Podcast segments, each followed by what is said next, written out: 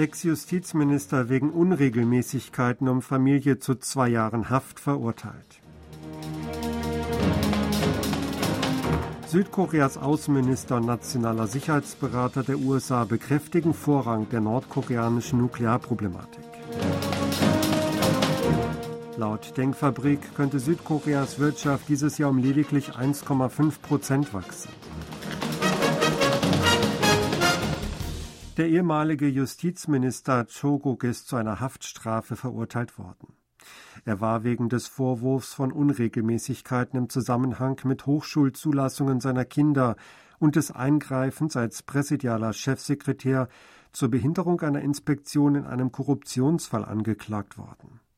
Das Bezirksgericht Seoul Zentral verurteilt am Freitag Cho zu zwei Jahren Haft.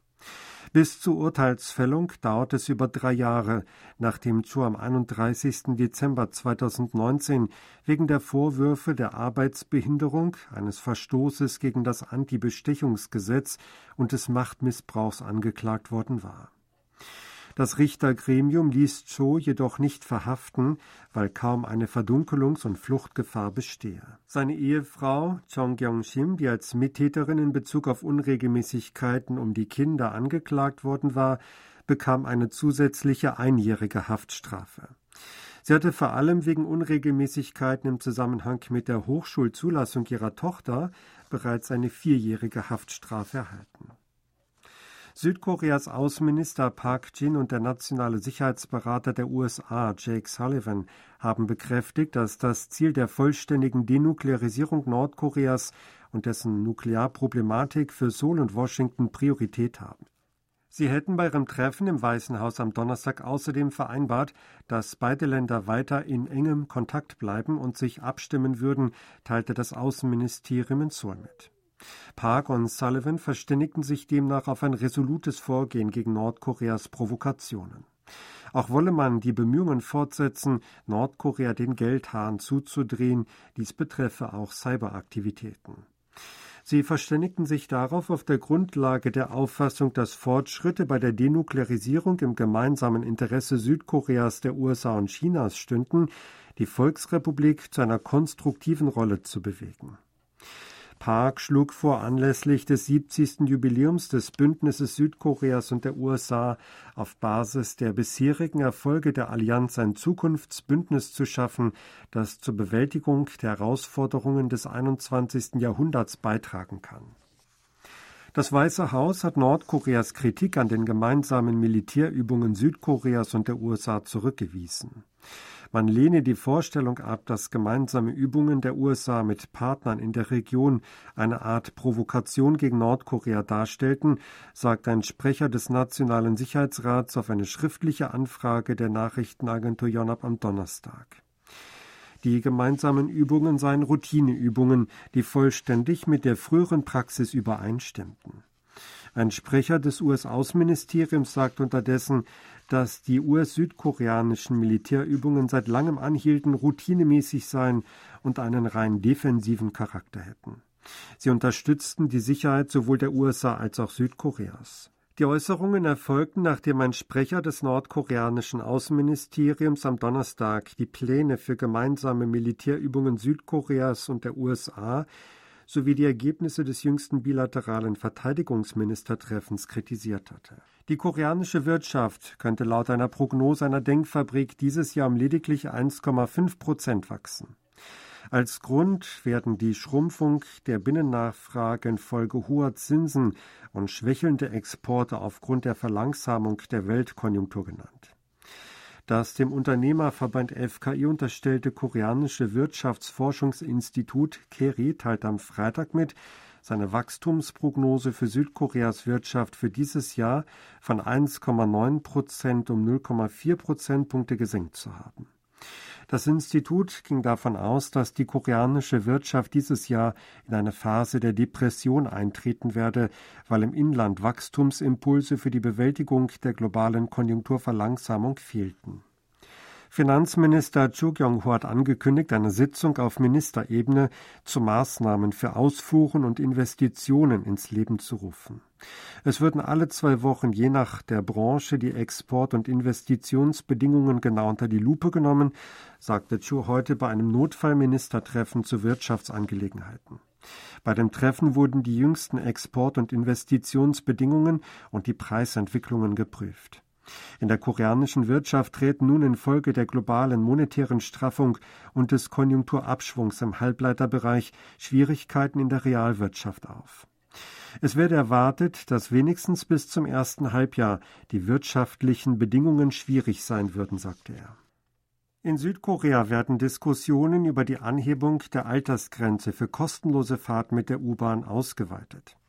Seouls Bürgermeister Oh Se-hun teilte heute die Absicht mit, an einer Änderung der Altersrichtlinie für die kostenlose U-Bahnfahrt zu arbeiten, zu der derzeit Menschen ab 65 Jahren berechtigt sind. Er werde sich alle Möglichkeiten offen halten und Diskussionen führen, schrieb er auf Facebook. In baldiger Zukunft würden die Senioren ein Drittel der Gesamtbevölkerung ausmachen und Menschen könnten 100 Jahre alt werden. Man dürfe den Zukunftsgenerationen die schwere Last nicht aufbürden, sagte Rohr. Er schlug vor, dass das Finanzministerium Verluste aufgrund der Freifahrten ausgleichen werde. Er forderte auch, das System für die Tarife der öffentlichen Verkehrsmittel zu verbessern. Der Bürgermeister von Tego, Hung Jun-pyo, hatte zuvor am Donnerstag auf Facebook bekannt gegeben, dass eine Anhebung des Mindestalters für Freifahrten von derzeit 65 auf 70 Jahre überprüft werde. Der Fraktionschef der regierenden Partei Macht des Volks, Chu Ho-yong, teilte heute mit, dass die Partei mit der Regierung über eine eventuelle Anhebung der Altersgrenze für kostenlose Fahrten und die Teilung der Lasten wegen des Defizits diskutieren wolle.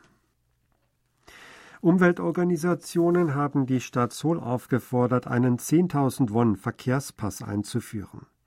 Der Vorbereitungsausschuss für einen solchen Pass unterbreitete die Forderung am Freitag auf einer Pressekonferenz vor dem Bahnhof Seoul.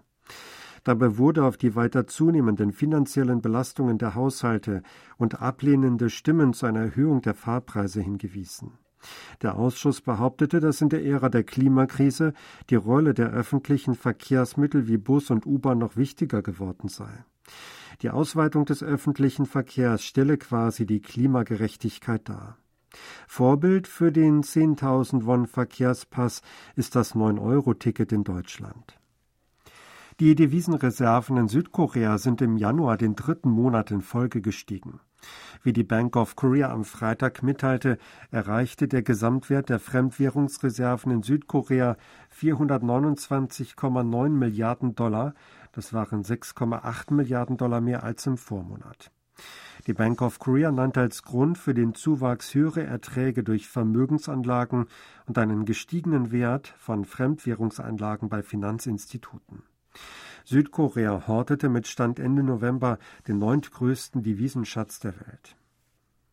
Das US-Repräsentantenhaus hat eine Resolution zur Verurteilung des Sozialismus und der bekanntesten sozialistischen Führer verabschiedet. Die Kammer verabschiedete den Entwurf, in dem ein Horror des Sozialismus angeprangert wird, mit 328 Fürstimmen und 86 Gegenstimmen.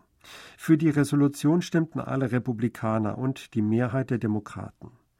Die sozialistische Ideologie erfordere eine Machtkonzentration, die immer wieder in kommunistische Regime, totalitäre Herrschaft und brutale Diktaturen gemündet sei. Sozialismus habe wiederholt zu Hungersnöten und Massenmorden geführt und mehr als 100 Millionen Menschen weltweit getötet. In Nordkorea hätten 3,5 Millionen Menschen unter Hunger gelitten. Viele der schwersten Verbrechen in der Geschichte seien von sozialistischen Ideologen verübt worden. Hierzu zählten Nordkoreas Machthaber Kim Jong-un und sein Vater Kim Jong-il, ebenso Wladimir Lenin, Josef Stalin, Mao Zedong und Fidel Castro, heißt es in der Resolution. Mit Nordkorea verbundene Hackergruppen wie die Lazarus Group haben laut einem Bericht letztes Jahr Kryptowährungen im Wert von 1,65 Milliarden Dollar bei Hacking-Angriffen gestohlen. Das entspricht etwa 43 Prozent der Diebstähle von Kryptowährungen weltweit im vergangenen Jahr, teilte das in New York ansässige Blockchain-Analyseunternehmen Chain Analysis in einem am Mittwoch veröffentlichten Bericht mit. Das Volumen hat sich verglichen mit 2021 fast verdreifacht und erreichte einen Rekordstand. Das Volumen der Kryptodiebstähle von mit Nordkorea verbundenen Hackern stieg von lediglich 1,5 Millionen Dollar im Jahr 2016 drastisch auf 1,65 Milliarden Dollar im vergangenen Jahr. Apple Pay, der Bezahldienst des Unternehmens Apple, kann in Südkorea starten. Die Finanzdienstekommission teilt am Freitag mit, sie habe einschlägige Gesetze und Verordnungen sowie deren Auslegungen berücksichtigt. Sie habe demnach festgestellt, dass sich Kreditkartenfirmen an erforderliche Verfahren gehalten hätten und den Start des Dienstes Apple Pay vorantreiben könnten. Hyundai Card unterzeichnete einen Vertrag mit Apple und hat den Start von Apple Pay in Südkorea vorbereitet. Sie hörten aktuelle Meldungen aus Seoul, gesprochen von Sebastian Ratzer.